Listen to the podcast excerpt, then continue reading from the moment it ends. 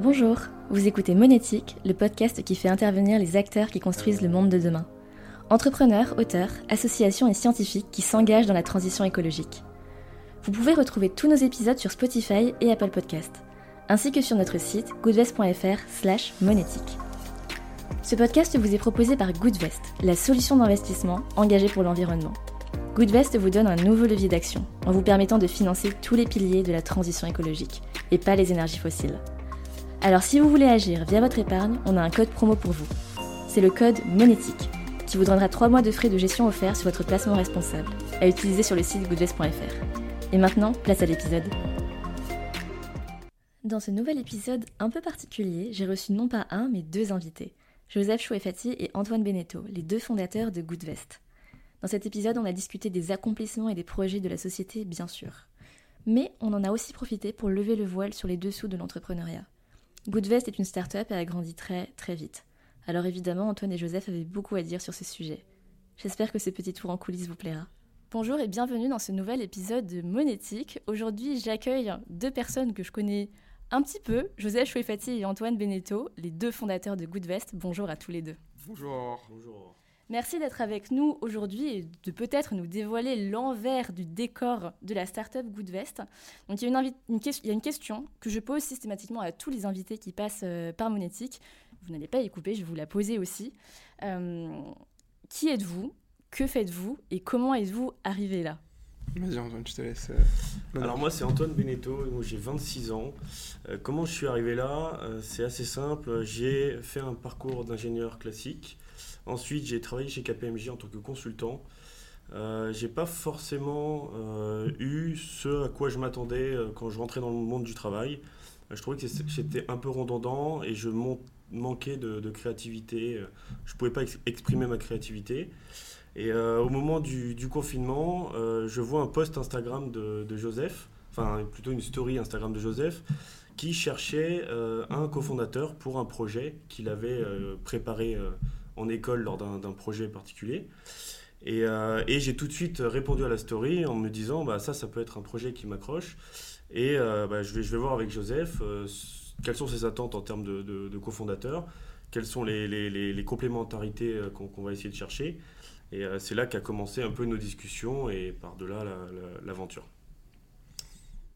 et donc j'enchaîne. donc Joseph ici 25 ans donc euh, cofondateur avec Antoine de Goodvest. Euh, donc moi j'ai commencé, j'ai fait un bac S en région parisienne. Ensuite j'ai commencé euh, mes études à l'école hôtelière de Lausanne, à l'EHL, qui est une, business school orientée secteur de l'accueil. où à la fin de ce, de ce, de ce programme, j'ai fait une spécialisation, première spécialisation en finance. j'ai enchaîné ensuite avec un master XHEC entrepreneur, parce que mon objectif c'est vraiment de, créer ma société à la sortie de mes études. Euh, j'ai travaillé sur différents projets, toujours en lien avec euh, l'impact environnemental. Et pendant le, confinement, effectivement, j'ai eu l'idée de, créer Goodvest. Euh, et, voilà, juste à la, sortie du master, on a déposé les, statuts. On s'est lancé chacun de notre côté dans, pour, pour ma part, l'obtention des agréments, le partenariat avec, avec l'assureur et les premiers financements, et Antoine sur le, développement de l'application et du site internet. Alors, ma deuxième question, elle va plutôt s'adresser à toi, euh, Joseph, du coup, puisque tu es à l'origine de, l'idée. Euh, comment est née l'idée de Goodvet Parce que c'est quand même un produit qui est hyper spécifique. Ça sort d'où hein? Alors, ça sort du, confinement. Euh, pendant le confinement, comme bah, beaucoup de Françaises et, Français, j'ai eu l'épargne de côté que je ne pouvais pas dépenser et j'ai souhaité l'investir. j'ai eu une prise de conscience pendant le master euh, sur le plan environnemental parce que j'ai beaucoup d'étudiants et de camarades qui étaient assez engagés. Euh, et en plus, le confinement a, je pense, encore plus euh, impacté cet engagement. Et, donc, j'ai voulu investir de manière durable et j'ai pas trouvé de solution en dehors du crowdfunding, donc de plateformes comme Mimosa, Lita, We Do Good, etc., qui sont, qui sont très pertinentes, mais pour une petite partie de son épargne, et chercher une partie, une solution plutôt complémentaire et liquide, parce que je savais que j'allais créer ma société. Euh, et donc, j'ai pas trouvé cette solution. Et, euh, donc, c'est là, que, c'est de là qu'est venue l'idée de la créer. D'accord. Et du coup, tu as déjà commencé à parler euh, de ton rapport avec l'environnement. C'était ma question suivante pour tous les deux. C'est quoi votre rapport à l'environnement? Comment est-ce qu'il a évolué? Est-ce qu'il y a eu un déclic chez vous? C'est quoi, c'est quoi votre histoire? Alors, pour l'environnement, alors quand j'étais très jeune, c'était pas un sujet qui me préoccupait particulièrement. Euh, par contre, quand j'ai commencé à grandir, j'ai vu que, bah, de par les infos, euh, les news, euh, qui sont mauvaises plutôt, pas mal, de, choses qui font qu'il bah, y a une prise de conscience qui est prise de mon côté. Et petit à petit, c'est des gestes du quotidien, mais pas forcément hyper, euh, hyper, hyper fort, mais de, fil en aiguille, on arrive à quelque chose où on essaie de. Bah, que ça passe par le, robinet quand on se lave les dents ou des, des, choses comme ça, des petits gestes du quotidien qui, je pense, sont très importants et que si tout le monde euh, vraiment faisait ces petits gestes, faisait attention, euh, ça changerait déjà pas mal de choses. Et bah, derrière, voilà, pour l'avenir, on est assez jeune, on a encore pas mal d'années devant nous. Et quand on voit la vitesse à laquelle la Terre se dégrade, je pense qu'il faut faire quelque chose réellement. Et euh, c'est vrai que le projet là que, qu'a porté euh, Joseph du coup euh, montre, de par la finance, qui je pense est aussi un moyen hyper important et qui peut vraiment faire changer les choses, puisque aujourd'hui l'argent, on va dire, c'est un peu le moteur de beaucoup de choses sur, sur, dans notre monde. Et donc, donc voilà un peu, voilà aujourd'hui mes, mes motivations, pourquoi aujourd'hui je me lance dans, dans la finance et l'environnement. Euh, voilà, c'est un peu, c'est un peu mes, mes petits points. Euh, bah, assez d'accord avec ce qui a été dit. Euh, moi, la, prise de conscience pendant le Covid, elle a été aussi possible grâce à pas mal d'ONG comme Reclaim Finance et qui, qui montraient en fait l'impact de l'épargne qui est extrêmement élevé, le désalignement complet entre les valeurs des Français et ce que finance leur épargne, l'hyper opacité qu'il y a dans le secteur bancaire. Euh, quelques chiffres, il y a 0,2% des fonds d'investissement aujourd'hui qui sont compatibles avec l'écart de Paris. Ça veut dire qu'il y a 99,8% qui ne, le, sont pas en faisant un petit calcul. Euh, il y a aussi l'impact carbone de l'épargne d'un Français qu'on estime à 11 tonnes de CO2 par an. C'est 12 vols en avion Paris-New York. C'est-à-dire que chaque mois, on prend l'avion, euh, grosso modo. et donc, c'est considérable. Il y a besoin de faire quelque chose. Il faut que ça aille beaucoup plus vite. Il y en a besoin d'autres acteurs comme Goodvest pour, pour le faire. Donc, euh, donc voilà, c'est super important de, de, manger moins de viande, prendre moins l'avion, privilégier le train, euh, le covoiturage, prendre plus les transports en commun, euh, isoler sa maison. Mais c'est aussi important de, d'attaquer ce moteur qui est la finance, qui est vraiment le moteur de l'économie. Et on peut l'aimer ou non, cet acteur, mais dans tous les cas, il est là, il va, il va le rester. Et donc, on a intérêt à faire le maximum pour le transformer le plus possible et le plus vite possible et d'où la naissance de euh, Goodvest. du coup, moi, j'aimerais bien revenir, continuer à revenir en arrière. Quelles ont été les grandes étapes, les jalons principaux qui ont fait que Goodvest est euh, bah, ce que Goodvest est aujourd'hui, en fait? Bah, Peut-être je vais commencer sur la partie non-tech produit et après je vais laisser Antoine en parler. Euh, donc, les premières étapes, c'était, pour moi d'abord, c'était de trouver un associé complémentaire, ce qui a mis quelques mois, c'est pas, pas si simple que ça. Ensuite, ça a été l'obtention des agréments courtier en assurance, conseiller en investissement financier, je ne vais pas rentrer dans les détails, mais en gros, il y avait plus de 300 heures de formation, euh, deux examens à faire, en plus de la certification MF. Euh, donc ça m'a euh, occupé tout l'été à la suite de mon master. Un autre enjeu important, c'était de trouver un partenaire assureur, parce que bien sûr, on ne lance pas une fintech d'épargne et d'investissement comme ça, il faut s'appuyer sur des acteurs. Sinon, on n'aurait pas eu autant de clients qui nous auraient confié leur argent. Et donc, on a discuté avec beaucoup d'assureurs, dont Generali, euh, ce, qui a fini par, euh, ce qui a fini par payer, parce que ça a pris quand même pas mal de temps de nouer ce, partenariat. Euh, on a eu un autre enjeu important, c'était de, se financer. et donc ça, c'était pas mal, pas mal simplifié par le fait qu'on a intégré l'incubateur, l'incubateur HEC, la station F. On a, eu, on été mis en relation par un, par un certain, nombre de business angels et qui ensuite nous ont présenté à leurs amis, etc. Et donc on a rapidement une, fédéré une bonne dizaine, puis une bonne vingtaine de business angels qui, qui, ont, qui, ont, euh, qui ont rejoint le projet. Euh, le, fait de monter une équipe également, euh, avec les, premières recrues qu'on a eues, donc avec Robin côté, côté développement, développeur back-end, suivi de, de, près par Alban, Customer Care, Mathieu, qui s'occupe de la clientèle privée de la gestion ISR, puis Long, euh, et, je vais laisser Antoine parler peut-être du, du, produit. Alors pour Produit Tech, donc il y a eu pas mal, pas mal de choses qui ont été faites. Euh, ça a demandé beaucoup de temps, euh, beaucoup de, pression aussi. alors il y a eu plusieurs choses. Donc déjà, il fallait développer la plateforme. Euh, pour développer la plateforme, il fallait une infrastructure, donc c'est pas forcément évident, euh, puisqu'au début j'étais quand même tout seul, avant l'arrivée de Robin, notre premier CDI, donc qui, m'a pas mal aidé. Il fallait développer l'infrastructure, donc euh, on passe par des, serveurs en fait dédiés.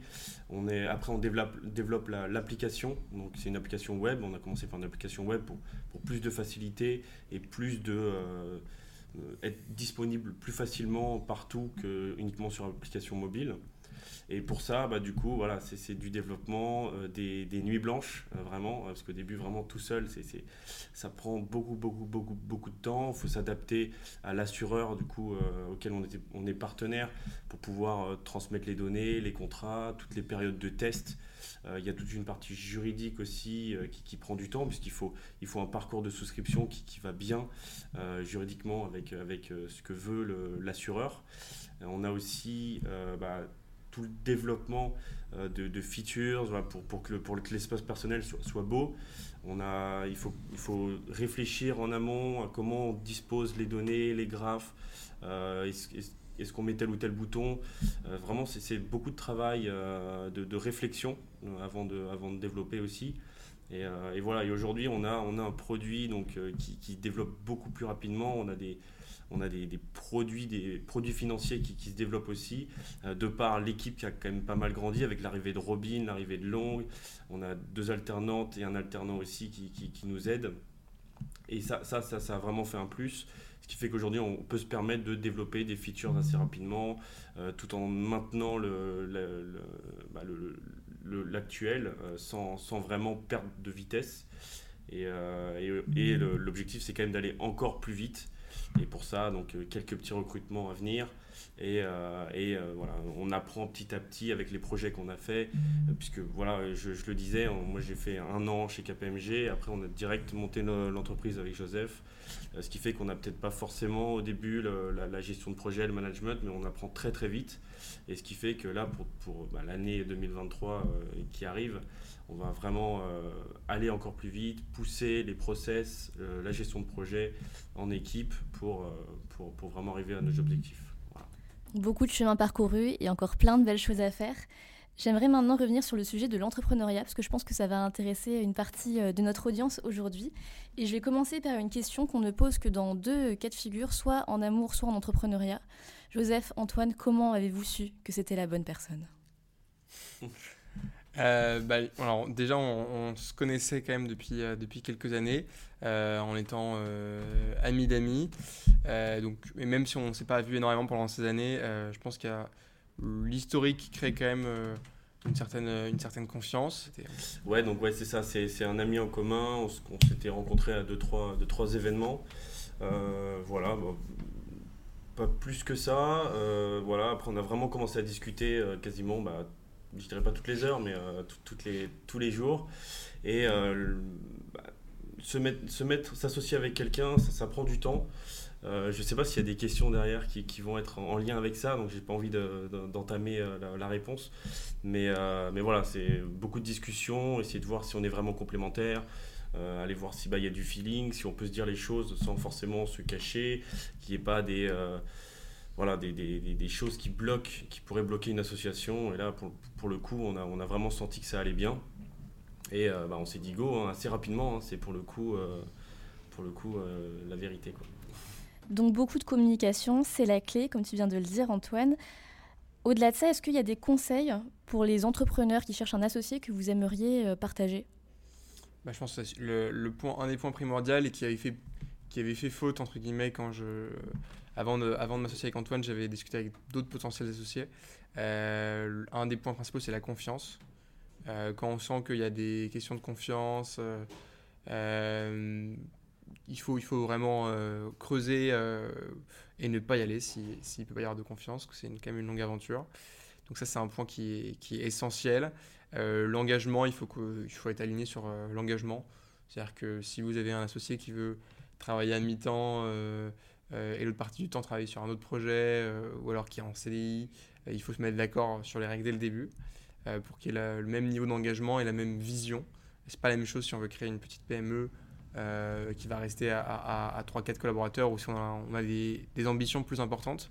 comme bah, lancer de nouveaux produits, lancer de nouveaux pays, etc. Et donc, il faut avoir la même vision. Quoi.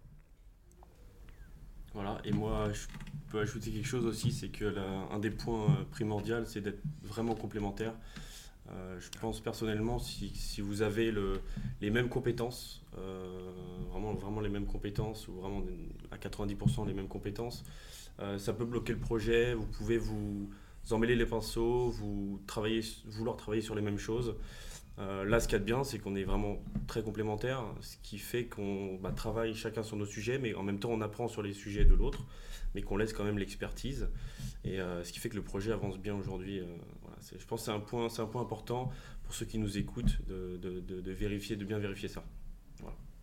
Il y a un autre point qui, je pense, peut être euh, intéressant pour les entrepreneurs et entrepreneuses qui euh, nous écoutent et qu'on a déjà un peu effleuré, c'est qu'une autre caractéristique de fonder une startup, c'est que ça peut grandir très vite, notamment en termes d'équipe. Vous en avez déjà un peu parlé. Euh, il y a quelques années, vous étiez un puis deux. maintenant, nous sommes 21. Qu'est-ce que ça fait et comment est-ce que vous gérez ça? Bah, ça se fait euh, étape par étape. Effectivement, on ne pourrait pas imaginer de passer de 1 à, 20, à 22 en, une semaine. Ça s'est fait en deux ans et demi. Donc, on, est on a d'abord recruté euh, une première stagiaire. Euh, puis, on a travaillé avec des freelances. Puis, avec un, premier CDI. Puis, un deuxième. Puis, un troisième. puis, on est passé à, à, 10. Puis, on a fait une levée de fonds. Et on est passé à, à 20, 21. et donc, ça se fait vraiment étape par étape. Euh, je pense que la, semaine où on a dû avoir le plus d'arrivées, ça devait être trois arrivées. Euh, et donc voilà, il faut, créer des process, euh, désigner des managers également, mettre en place des systèmes de reporting, de points annuels, mensuels, hebdomadaires. Et, et, on apprend step by step. step, by step quoi. Et si je peux ajouter un truc, enfin quelque chose, ça va être vraiment d'aller chercher des personnes clés, essayer de senioriser un maximum l'équipe si on, si on grandit vite, histoire d'apporter de, l'expérience euh, via la seniorité. J'ai une autre question euh, qui va peut-être passer pour une question de ressources humaines, mais je vous jure vraiment ce n'était pas le, le but. Euh, est-ce qu'il y a une erreur et une réussite qui vous ont enseigné quelque chose et que vous aimeriez partager aujourd'hui? Écoute, je, je, vais prendre une erreur, comme ça je, je te laisse la, partie simple. Euh, on, le troisième, euh, ouais, le troisième recrutement qu'on a, qu'on a fait, il y a eu une erreur qui été faite, euh, une erreur de, à la fois de, de besoin de notre côté. On avait, on pensait qu'on avait un besoin sur un, poste bien précis, et c'était en fait tout simplement beaucoup trop tôt. On commence maintenant à avoir ce besoin au bout, d'un an et demi de lancement de produit. On avait fait le recrutement pile, pour le, pile à jour pour le lancement. Euh, donc c'était une erreur de notre côté et aussi une erreur de profil. Euh, c'était un profil qui n'était peut-être pas euh, fait pour, pour la culture startup, jeune entreprise, qui, qui, était plus à l'aise dans, dans une grosse PME.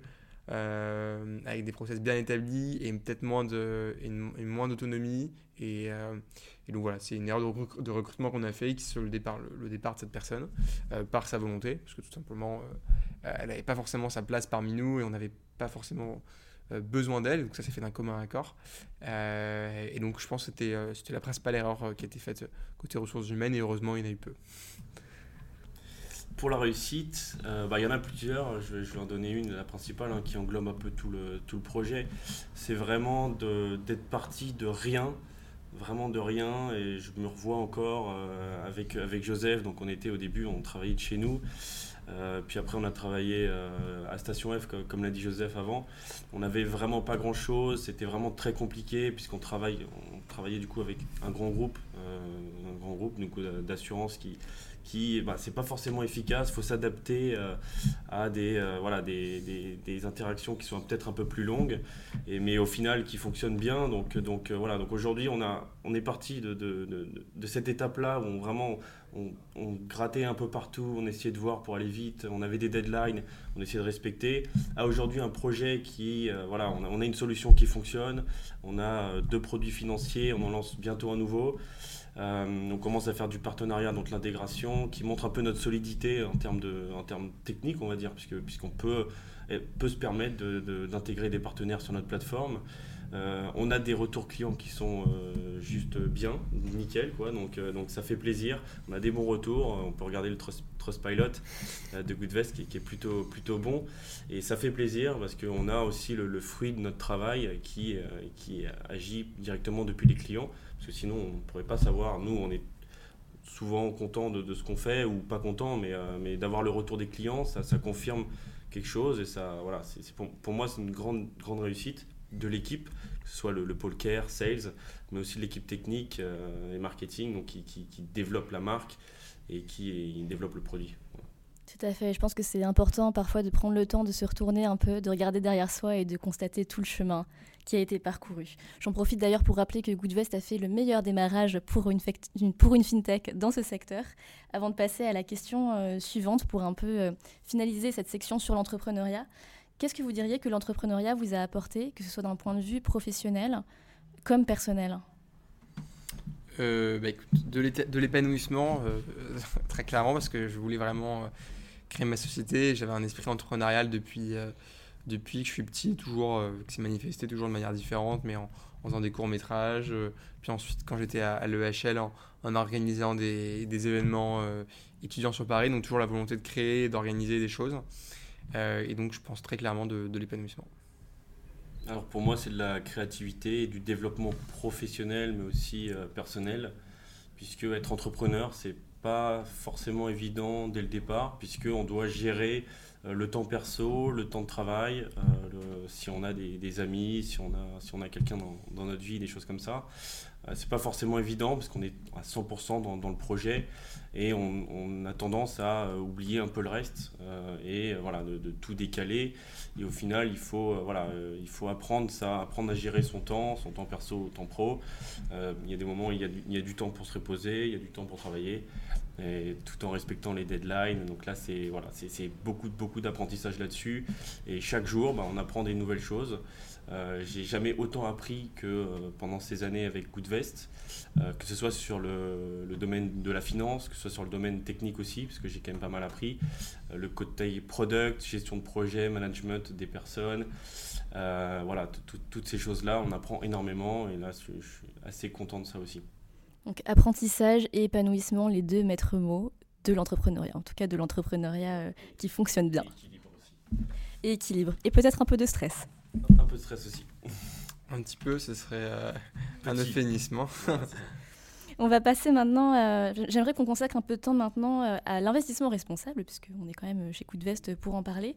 Donc très souvent, quand on présente Coup de Veste, on, on dit la création de Coup de Veste est faite sur un constat très simple qui est euh, tout ce qu'on a l'habitude de dire, la finance finance l'économie réelle, a un impact sur l'environnement, etc., etc. Je ne vais pas vous la refaire. Mais du coup, il y a une question euh, qui, je pense, doit travailler euh, quelques personnes. Pourquoi est-ce que Goodvest n'a pas existé avant? Pourquoi? Qu'est-ce qui a empêché la création d'un autre acteur il y a 10 ans, ou même il y a 5 ans, sur le marché et sur le même produit? Il y a une... je pense qu'il y a d'abord une forte opacité dans le secteur qui fait qu'il y a peu de personnes qui avaient, conscience, du problème, en fait, tout simplement. Euh, on ne fait pas forcément le lien entre euh, épargne euh, et investissement et financement d'activités, et encore moins entre, le lien entre ces activités et leur impact sur l'environnement. Donc il y avait déjà une prise de conscience qui a pris du temps sur la question environnementale. On parlait clairement pas autant d'écologie il y a quelques années. Donc il y a une accélération là-dessus. Et il y a, y a, y a avant d'aller directement sur le secteur de la finance, il y a eu des initiatives qui ont été prises dans d'autres secteurs, euh, le transport, euh, euh, la mode, l'économie circulaire en général. Et il a fallu un petit peu de temps pour qu'on se rende compte qu'il y, y, y, a un sujet également sur la finance. Et le fait que ce soit un secteur assez complexe et assez opaque, ça, ça aide pas là-dessus. Et puis, euh, Goodvest étant un robot advisor, il y avait aussi un défi euh, technique. Oui. C'est ça, exactement. Euh, on a vu des acteurs se lancer très tôt.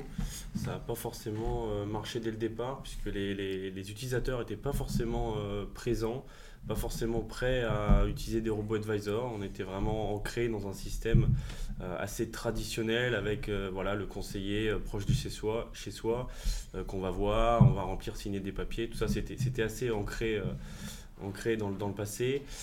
Aujourd'hui, on change pas mal. voilà, il y, a vraiment une volonté de devenir digital, d'utiliser du digital, tout depuis son smartphone, tout depuis son, son ordinateur, sans avoir besoin de faire des, appels, des des, rendez-vous physiques, des choses comme ça. Donc là, vraiment, aujourd'hui, développer une plateforme qui permet de, en même temps, euh, avoir un algorithme qui fait que l'allocation des portefeuilles euh, est en fonction des valeurs du client et en même temps respecte certaines euh, valeurs exclues des, des, secteurs. En même temps, fournit un espace personnel qui est beau à voir, qui fait plaisir. Euh, qui est bien, bien agencé et en même temps, derrière, pouvoir faire des actions, que ce soit des dépôts, des retraits. il y, a tout un tas d'actions qui sont possibles directement depuis l'espace personnel sans avoir besoin de passer par un consultant, enfin un conseiller, excusez-moi. Et ce qui fait que bah, de l'ordre du technique, il y a pas mal de choses, que ce soit de la sécurité, euh, de, la, disponibilité euh, voilà, du backup, ce qui fait qu'il faut, il faut que les données soient vérifier, consolider, qu'il n'y ait pas d'erreur, qu'on envoie les, bonnes données à notre partenaire assureur. Donc il y, a pas mal de, complexité, de contraintes techniques. Euh, voilà. ce, qui, fait qu'aujourd'hui, on a, des équipes qui sont euh, assez seniors, ce qui permet aujourd'hui de, s'assurer de certains euh, points, notamment la sécurité et la rapidité du projet, hein, sur l'espace personnel en tout cas. Et au-delà du fait que Goodvest est une solution digitale, un robot advisor, il y a quand même des particularités dans le produit qui le rendent vraiment différenciant parce qu'aujourd'hui il y a de plus en plus de choses qui sortent, que ce soit de la part des acteurs traditionnels qui ont proposé euh, des livrets verts, des produits labellisés, etc. Aujourd'hui, si on devait résumer ce qui distingue Goodvest, comment est-ce que, comment est-ce que vous l'expliqueriez? Alors il y a d'abord un, engagement qui est concret, qui va aller plus loin que les labels, qui ont pas mal été décriés euh, récemment euh, dans la presse, que ce soit la presse papier ou, à la télévision. Euh, on a développé une méthodologie maison qui est scientifique et transparente, qui est disponible sur notre site internet, qui va aller, euh, qui, a des engagements concrets, donc l'exclusion stricte de secteurs néfastes, comme l'ensemble des énergies fossiles, qui sont aujourd'hui pas exclus de la majorité des fonds labellisés. on va avoir également l'analyse de l'empreinte carbone, qui est faite en partenariat avec Carbon 4 Finance, qui est un acteur indépendant spécialisé dans le domaine, euh, une analyse qui est complète, hein, qui est sur l'ensemble des émissions, qu'elles soient directes ou indirectes. Un alignement également avec l'accord de Paris. Euh, encore une fois, je, le répète, il y a 0,2% aujourd'hui des fonds qui sont euh, alignés sur l'accord de Paris et pas énormément plus parmi les fonds labellisés ISR. il y a également une analyse de la politique de vote pour vérifier que les sociétés de gestion s'engagent réellement dans la vie des sociétés, sociétés dans lesquelles elles ont investi pour accélérer leur transition et leur engagement. Euh, et enfin, il y a toute la partie de transparence qui fait qu'une fois que le client a investi, euh, il a accès à l'empreinte carbone de son épargne, à la trajectoire d'enrichissement climatique, aux émissions réduites, aux émissions économisées. Et j'oublie un point, c'est qu'également, il peut choisir ses thématiques d'investissement. On a une thématique qui est présente par défaut, la thématique de transition écologique. Mais en fonction de ses valeurs, il peut ajouter l'emploi la solidarité, les forêts, euh, l'accès à l'eau et d'autres thèmes tu parlais de la transparence et euh, des informations sur l'impact auquel ont accès tous les clients. Ça, pour le coup, c'est une fonctionnalité qui est, qui est pas unique en France, qui est carrément unique au monde. Oui, unique au monde, euh, que ce soit sur l'alignement euh, sur la carte de Paris et également sur la possibilité de visualiser clairement l'impact de son portefeuille. On est encore au début de l'année 2023, donc j'aimerais bien qu'on profite de cet enregistrement pour faire un petit bilan sur l'année 2022. Est-ce que vous pourriez chacun me citer peut-être un ou deux accomplissements dont vous êtes particulièrement fier ben, euh, vas-y. Alors moi, ça va plutôt être la, partie produit, euh, tech. Donc euh, l'année 2022 a été bien chargée. L'année 2023 va être encore plus chargée. ce qui fait que on a réussi à sortir voilà, un produit financier supplémentaire qui est l'assurance vie pour les mineurs. Alors beaucoup de travail, beaucoup de retours en arrière, beaucoup de, de, retour d'expérience. Mais aujourd'hui, on a, on, a, on a finalisé cette sortie. On a une version qui est très stable. Et ça, c'est quand, même, euh, quand même une grande chose qui a été faite euh, sur l'année dernière. Et un autre, une autre feature sur l'espace personnel des clients, c'est la possibilité de, de, créer, d'ajouter plusieurs contrats, de, créer, d'initier plusieurs contrats euh, sur l'espace personnel. Donc avant, c'était vraiment un contrat, un compte. Il fallait créer des, comptes euh, pour chaque contrat. Maintenant, on a un seul compte et la possibilité voilà, de créer un compte pour son enfant, euh, un contrat pour, son enfant, un contrat par exemple pour un projet immobilier, un contrat pour un projet de, retraite. ou un contrat pour autre chose, par exemple. Donc la possibilité de gérer plusieurs projets en même temps, de faire, pouvoir faire des actions sur ces différents projets, des arbitrages sur ces différents projets est, maintenant possible sur l'espace personnel de Goodvest. Et ça fait partie de la deuxième, voilà, des, deux, des deux grosses fonctionnalités qui, sont sorties sur la ligne 2022. Euh, en plus, je l'ajouterais du fait que euh, la solution euh, est de plus en plus stable. On arrive à quelque chose avec de moins en moins de, problèmes, ce qui fait qu'on est assez fier de ça aussi du côté produit tech. Et voilà, donc c'est un peu mes deux, mes deux choses importantes sur l'année 2022. Je vais laisser Joseph continuer. Ben, de mon côté, hein, que partage toute l'équipe, c'est le fait d'avoir euh, désormais passé la barre des 20 et maintenant on est même euh, près de la barre des 22 millions d'euros de collecte euh, et plus de 2500 clients qui nous ont rejoints. Donc c'est que bah, la solution commence tout simplement à, à bien se développer, à, trouve son public. ça arrive maintenant de plus en plus souvent qu'on ait des amis ou des, ou des, des, membres de la boîte qui nous disent ah bah tiens j'ai croisé telle personne qui m'a dit qu'il avait un compte chez vous euh, ou qu'il réfléchissait à en, ouvrir un euh, qui vous avez vu passer euh, là ou là et donc c'est c'est une grande fierté de voir que le produit est adopté. Et c'est autant d'argent qui n'ira pas financer les énergies fossiles. Et sinon, en 2022, est-ce qu'il y a eu des surprises, qu'elles soient bonnes ou mauvaises? Alors, surprise, une surprise fin 2021. Euh, qui est un fonds d'investissement avec lequel on avait signé une term sheet, donc c'est un accord d'investissement, euh, qui euh, trois jours avant le closing nous a appelé pour, juste avant Noël pour nous dire qu'ils n'allaient pas faire l'investissement. pour, des pour des motifs et des raisons qui étaient assez pas sérieuse, quoi. Enfin, qui était assez, euh, assez, assez éloigné de, ce qu'on pourrait attendre comme, euh, comme motif. Et donc, il a fallu rapidement euh, trouver d'autres financements non dilutifs et, et dilutifs pour, bah, pour continuer, continuer l'aventure. Et donc, ça, c'était voilà, une, une belle surprise qu'on a eue. Enfin, une, une grosse surprise, on va dire, plutôt que belle, qu'on a eu en, fin d'année 2021. Mais en tout cas, on, on est plutôt content parce qu'on a réussi derrière à, à trouver euh, pas mal de financement, euh, que ce soit en, en, dette euh, ou bien en, en levée de fonds. On arrive à la fin de cet épisode. Et la dernière question que je pose toujours, c'est est-ce que vous pouvez nous dévoiler certains projets pour l'année 2023, ceux qui ne sont pas confidentiels? Bien sûr. Euh, ben on va avoir, euh, je vais donner les prochains. On va avoir bientôt le lancement d'un nouveau thème d'investissement. On a lancé il y a quelques mois le thème euh, forêt et on va lancer très bientôt un nouveau thème solutions climatiques. et donc qui rassemblera des entreprises et des projets qui ont un très fort impact sur le climat. Donc voilà, ça c'est le, le, prochain lancement qui va, qui va pas tarder. Voilà, et sur l'année 2023, on va aussi sortir un nouveau produit qui est le PER.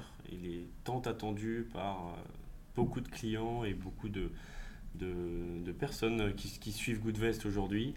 Et voilà, donc c'est un énorme. Qui est d'actualité en plus. Hein. Qui est d'actualité, qui va arriver au plan bon d'épargne retraite. Donc suivez bien, euh, suivez bien ce lancement parce que voilà, ça, ça arrive au bon moment. Euh, on a aujourd'hui beaucoup de travail qui est, qui est, fait pour, pour ce produit. Euh, donc voilà, ça, ça, fait partie des, des, grands, grands, grands projets de, de 2023 euh, qui va arriver. Voilà. Plein de très beaux projets en perspective. Merci beaucoup à tous les deux d'avoir pris le temps euh, pour cet enregistrement. Merci Aurore. Merci. Et à très bientôt. À bientôt. Merci d'avoir été avec nous pour cet épisode de Monétique. Vous pouvez retrouver tous nos anciens épisodes sur Spotify et Apple Podcast, ainsi que sur notre site goodvest.fr slash monétique. Si l'épisode vous a plu, n'hésitez pas à le noter 5 étoiles. Bonne journée à toutes et à tous.